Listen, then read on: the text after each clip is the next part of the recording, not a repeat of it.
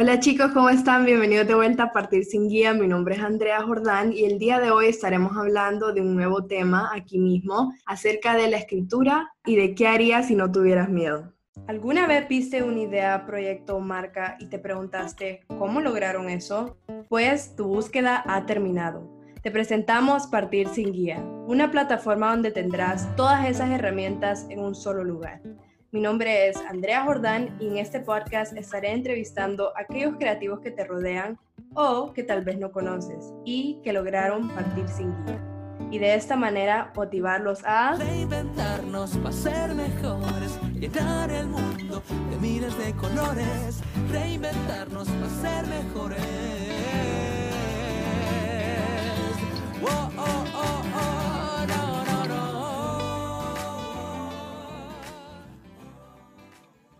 El día de hoy tenemos como invitada a Marcela Franco Rivera, una joven hondureña de 30 años que se graduó de Ingeniería Industrial en la Universidad Tecnológica Centroamericana, Campus San Pedro Sula, y además es escritora y autora. Trabajó ocho años en la compañía de transporte marítimo de mercancías más grande del mundo. Con esta empresa tuvo la oportunidad de desempeñar diferentes roles en varios países de Latinoamérica y Estados Unidos. En el 2019 decidió dejar su carrera corporativa para enfocarse en uno de sus sueños más grandes, escribir un libro. Su primer libro, titulado Fearless, fue publicado el pasado 10 de junio globalmente como libro digital y próximamente, este 17 de agosto, sale a la venta la publicación impresa. Actualmente vive en Dinamarca y continúa escribiendo y enfocándose en proyectos de agenda social. Entonces le quiero dar la bienvenida a Marcela Franco. Muchas gracias, Andrea. La verdad estoy muy agradecida tanto con vos como con Sara, y feliz de estar aquí compartiendo esta conversación hoy con vos. No, nosotras muy felices de tenerte, de verdad, Marcela, que nos ha encantado todo acerca de vos, tu trayectoria, e incluso igual tu libro Fearless, que lo acabo de terminar hace unos días y me encantó. Entonces ya no veía la hora por invitarte aquí, que hablemos de ese libro. Entonces, bueno, yo sé que acabo de leer tu perfil, pero sé que eso solo es un resumen breve de todo lo que ha sido tu trayectoria en sí. Entonces, si nos querés contar más en detalle acerca de lo que ha sido este camino tuyo, tanto pues profesional, como personalmente y cómo este te llevó a convertirte en la escritora que sos el día de hoy. Gracias Andrea y muchas gracias por leer el libro. Me emociona mucho y siento como maripositas en la panza cada vez que alguien me dice que leyó el libro y que le gustó y pues que tiene esos comentarios. Y sí, como dijiste, yo estudié ingeniería industrial, me gradué en el 2011 y ese mismo año empecé a trabajar en la compañía naviera en la que estuve ocho años. Después de un año de estar en esa empresa, tuve la oportunidad de participar en un programa interno de aceleración de talento, se llama en, en Maersk. Y básicamente es un programa donde se hacen rotaciones. Entonces pasas por muchos departamentos dentro de la compañía. Y con este programa tuve la oportunidad de trabajar en Guatemala, Honduras y México y después mudarme a Panamá, después mudarme de regreso a México, que fue una experiencia súper bonita esos dos años, y mi último rol fue en New Jersey, en Estados Unidos, en el departamento de ventas. Y, la verdad es que durante esos ocho años fue una gran experiencia laboral, eh, aprendí mucho y, y realmente a través de esa empresa pude cumplir otro de mis grandes sueños de vida, que fue pues tener la oportunidad de trabajar en muchos países, de conocer muchas culturas y también de viajar mucho en el 2017, después de la muerte de mi abuela, eso hizo que yo me replanteara muchas cosas de mi vida y me hizo pensar que no necesariamente hay que esperar tanto para hacer las cosas, sino que como tomar acción de, los sueños. Entonces el sueño de escribir me empezó a hablar y ya era algo que no podía no escuchar. se estaba ahí en mi cabeza y pues hice un plan y ya el año pasado tomé la decisión de que sí quería escribir y que quería que esto fuera mi proyecto 100% y enfocarme en eso 100% por un año. Sí, de hecho es muy interesante cómo varios eventos de nuestras vidas nos pueden incluso hasta impulsar a hacer algo que en verdad tal vez no habíamos considerado. Vos hablas mucho de eso en el libro, en el capítulo de la muerte de tu abuela, cómo vos te preguntabas si ella era feliz y a la vez te preguntaba si vos eras feliz. Y o sea, eso te hizo a vos recapacitar cómo la vida es corta y uno tiene que hacer lo que a uno le apasiona o si no al final uno se queda con los hubieras o con los arrepentimientos. Entonces me encanta, o sea, lamento mucho de verdad que, que haya pasado eso, pero de alguna manera te ayudó a vos a estar en la posición que estás el día de hoy. Pero bueno, ya hablando un poco más incluso de tu libro, me da muchísima curiosidad saber por qué ese tema. O sea, me imagino que tiene mucho que ver con lo que ha sido esta trayectoria que nos acabas de contar, pero por qué el tema, por qué incluso el nombre Fearless y por qué hasta incluso decidiste escribirlo en inglés. Y bueno, vos sos hondureña y pues hablas español, esa es tu lengua materna, pero si nos querés contar un poco más acerca de esas decisiones. Yo escuché la pregunta, ¿qué harías si no tuvieras miedo? La escuché hace como cinco años en un entrenamiento enfocado a líderes mujeres que recibían la empresa donde trabajaba. Y ves cuando hay frases, palabras, situaciones, momentos que te hacen clic e inmediatamente obtienes una realización. Y a veces esas realizaciones se sienten como explosiones o como patadas en el estómago. Cuando yo escucho, ¿qué haría si no tuviera miedo? Fue como un clic, ting, y yo la empecé a adoptar ya en mi lenguaje y en mi toma de decisiones. Después de la muerte de mi abuela, esa pregunta siempre estaba ahí, pero yo la empecé a adoptar como con mucho más propósito, o sea, con mucha más intención. Y al reflexionar mucho y al, al transformar ese dolor en creatividad de alguna manera, porque escribir me ayudó mucho con mi proceso de luto, dije, quiero escribir eso, quiero compartir mis perspectivas, mis ideas, mis aprendizajes sobre el poder de la pregunta, sobre hacernos la pregunta que haría si no tuviera miedo, porque los miedos de cada persona son diferentes. Las respuestas a la pregunta van a ser diferentes también porque somos individuos diferentes. Pero lo que me parece interesantísimo, poderoso e inspirador es que el puente y lo que nos une a todos es la pregunta a cualquier persona que le hagas esa pregunta, esa persona va a tener una reacción. Esa persona va a tener una reflexión, te va a tal vez contestar inmediatamente, va a haber una pausa, pero va a tener una reacción. Realmente quería escribir sobre eso. Y también quería, sobre todo, inspirar a las mujeres a que adoptaran esa pregunta en su lenguaje, en la toma de decisiones, en su día a día. Yo hago a veces la broma de que hay días donde yo no necesito hacerme la pregunta, pero hay otros días donde me la hago 87 veces, porque así somos. Y cada día y en cada periodo, cada momento de nuestra vida, vamos a tener miedos. Y para mí una persona fearless es una persona que identifica sus miedos y que busca maneras y acciones para superarlos. No es una persona que tiene cero miedos, por el contrario, es aquella que es valiente y, aguerrida y busca cómo pedir ayuda o cómo individualmente superar esos miedos. Creo que eso me parece inspirador y poderoso. Y realmente lo escribí en inglés porque eso haría si no tuviera miedo. Escribiría el libro en inglés. Actualmente lo estoy trabajando en español. Es también otro proceso súper interesante porque no es traducir un libro, es reescribirlo, porque los lenguajes son súper diferentes. Así que de ahí o de eso nació Fearless. Y lo que a mí en verdad más me gusta del libro es como vos a través de tu historia invitas a otros a hacer eso que dijiste de cruzar ese puente de qué harías si no tuvieras miedo. O sea, me imagino que por muchos años incluso vos tenías ese miedo, vos lo tenías ahí detrás de tu cabeza como que, pero ¿y si escribo el libro? ¿Qué pasaría? ¿O, qué van a pensar de mí? Eso incluso también lo menciona bastante en el libro. Entonces me encanta porque invitas a través de tu historia a otras personas a que tomen ese primer paso, a que digan, no voy a en verdad cumplir mis sueños si no doy ese paso y sobrellevo lo que es este obstáculo. Entonces, ya hablando acerca de los obstáculos, si nos querés contar un poco acerca de ellos, que me imagino que hubieron muchos a lo largo del camino, tanto pues de tu vida profesional y cómo esa fue llevándote a tu vida pues de escritora. Entonces, si nos querés contar acerca de ellos y cómo los sobrepasaste a medida que ibas pues andando. Yo veo el escribir un libro usando la analogía de corredora, yo soy corredora también, no es un sprint donde uno corre por una distancia corta, rapidísimo, con todas las fuerzas. Es más bien una corrida de resistencia, donde uno va a un paso medido, ¿no? Y es una distancia larga, es como un maratón.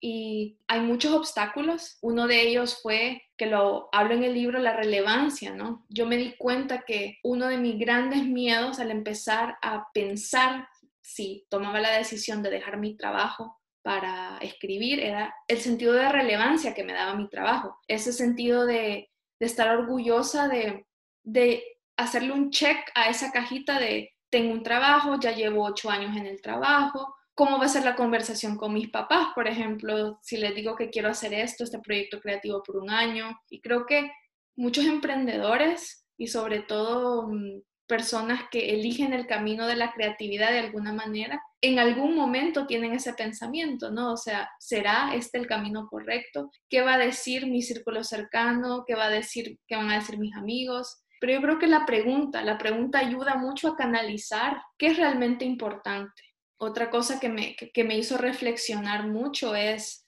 como te comentaba, la muerte de mi abuela. Para mí, e, ese replanteamiento que yo tuve de vida, que me hizo decir, ok, ¿qué tipo de mujer quiero ser o quién quiero ser en, en, este periodo de tiempo? Y así saber que poco a poco, día a día, ladrillo a ladrillo, tengo que ir construyendo esa persona que, que quiero ser. También a nuestra querida audiencia les quisiera decir que hay respuestas que son fáciles o sea, ¿qué haría si no tuviera miedo? Bueno, lo haría, voy y al día siguiente ya lo hice, superé el miedo y ese, ese autoempoderamiento que viene cuando hacemos eso es, es increíble y yo me siento súper apasionada de eso. Pero también, en mi experiencia, las mejores respuestas, las respuestas trascendentales, las que te cambian la vida, toman tiempo. No son de un día para otro. A veces pensamos que todo debe suceder de una manera muy rápido, pero el primer paso es hacernos la pregunta. Después es hacer el plan. Y después es, incluso la impaciencia puede ser un obstáculo, ¿no? A mí me pasa que tal vez yo todo lo quiero rápido, pero hay cosas por las que vale la pena esperar.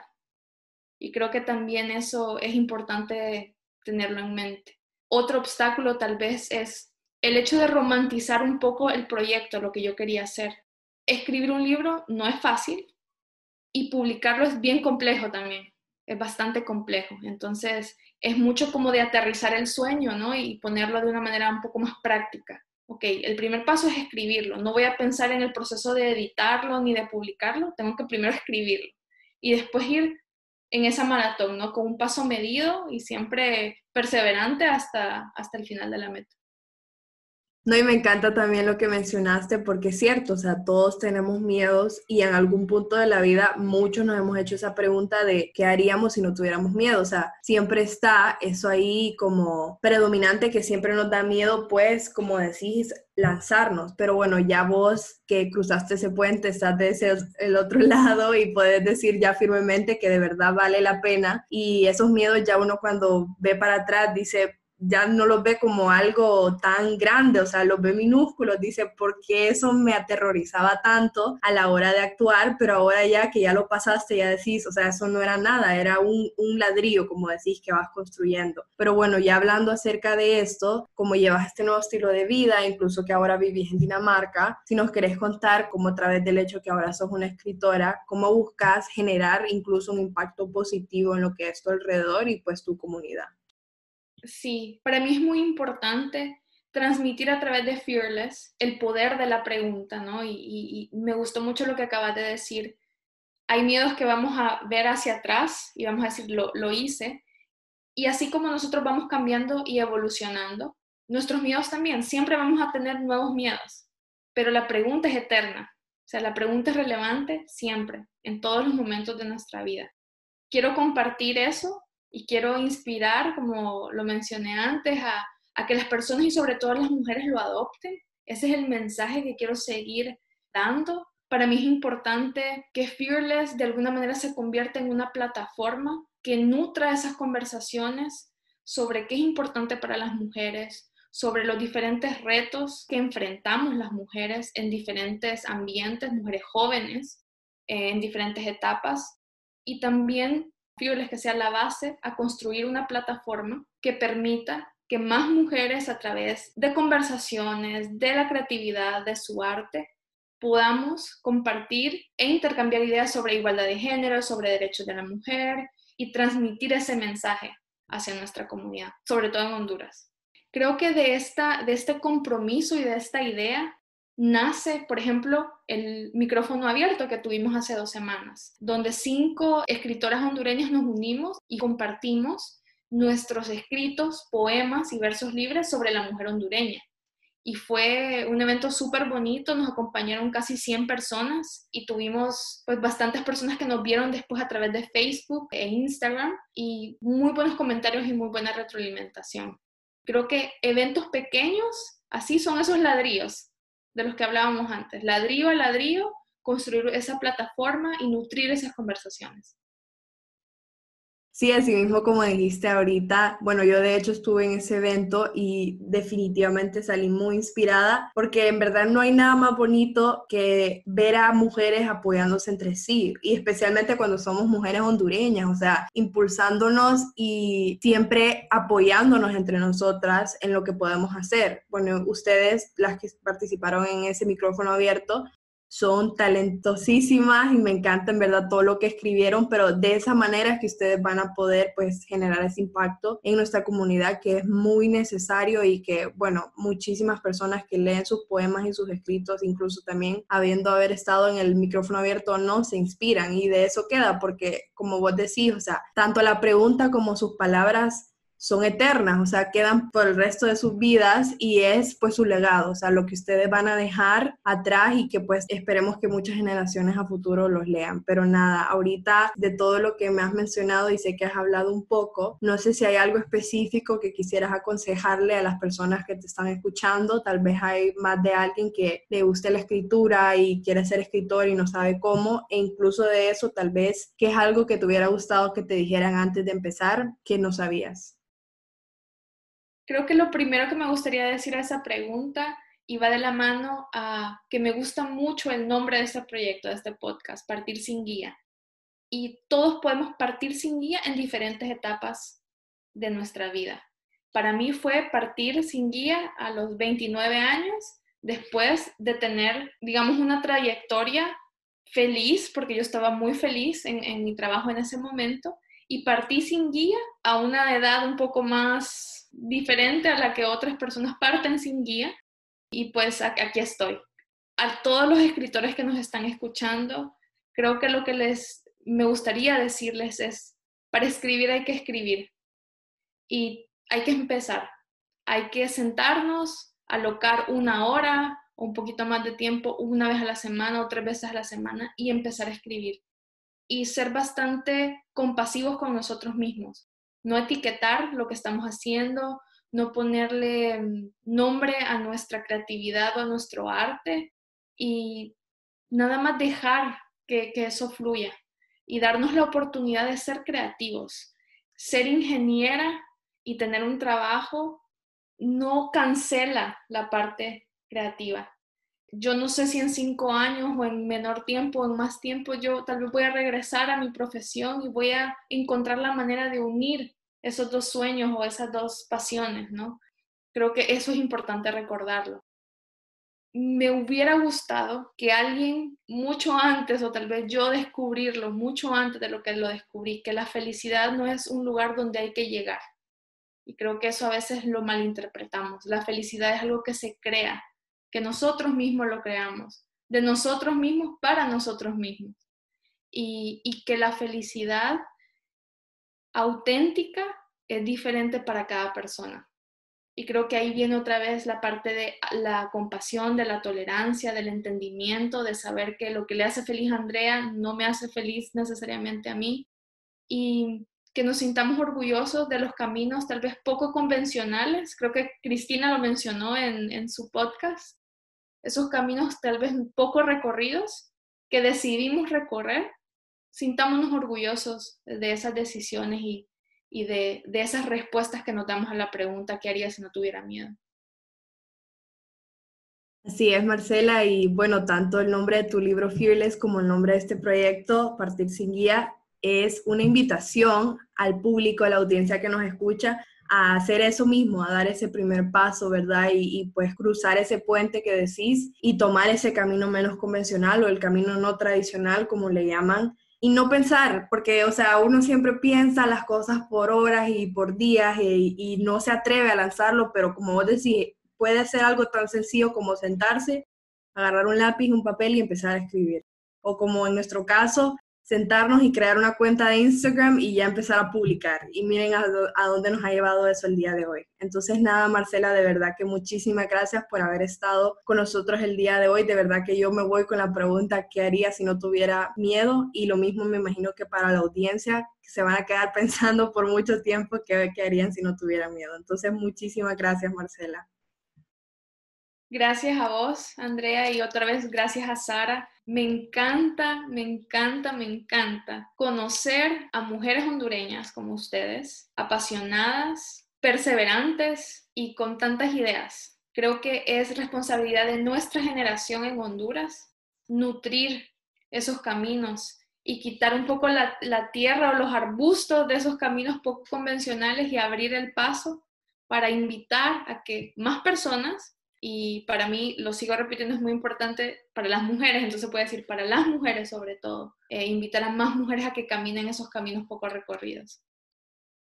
Así es, y muchísimas gracias Marcela, de verdad que hoy salgo muy inspirada de aquí y pues si ustedes quieren seguir a Marcela, ella incluso tiene una cuenta en Instagram y Facebook en la cual busca seguir inspirando a personas a leer más, a compartir mensajes inspiracionales y nutrir incluso estas conversaciones que dice de igualdad de género y derecho de las mujeres en nuestro país. Entonces si la quieren seguir está en Instagram y Facebook como arroba M and the Shelf, eso se escribe E-M-A-N-D-T-H-E S-H-E-L-F. Y bueno, si quieren comprar su libro Fearless, está disponible en todas las plataformas digitales, tales como Amazon, Kindle y Apple Books. Y si están en Honduras y lo quieren comprar en físico, pueden ir a la tienda online de arroba chopchop-hn o en las librerías de Guacamaya Bookstore en San Pedro Sula o Metromedia en Teucigalpa. Y recuerden siempre que nos pueden seguir en nuestras redes sociales, en Instagram, Twitter y Facebook como arroba partir sin guía. Y para escuchar un resumen de este episodio pueden visitar nuestra página web partirsinguiapod.com para un recap de este episodio y más información acerca de Marcela. Muchísimas gracias a todos los que nos escucharon el día de hoy. Me despido. Mi nombre es Andrea y recuerden que ustedes también pueden partir sin guía.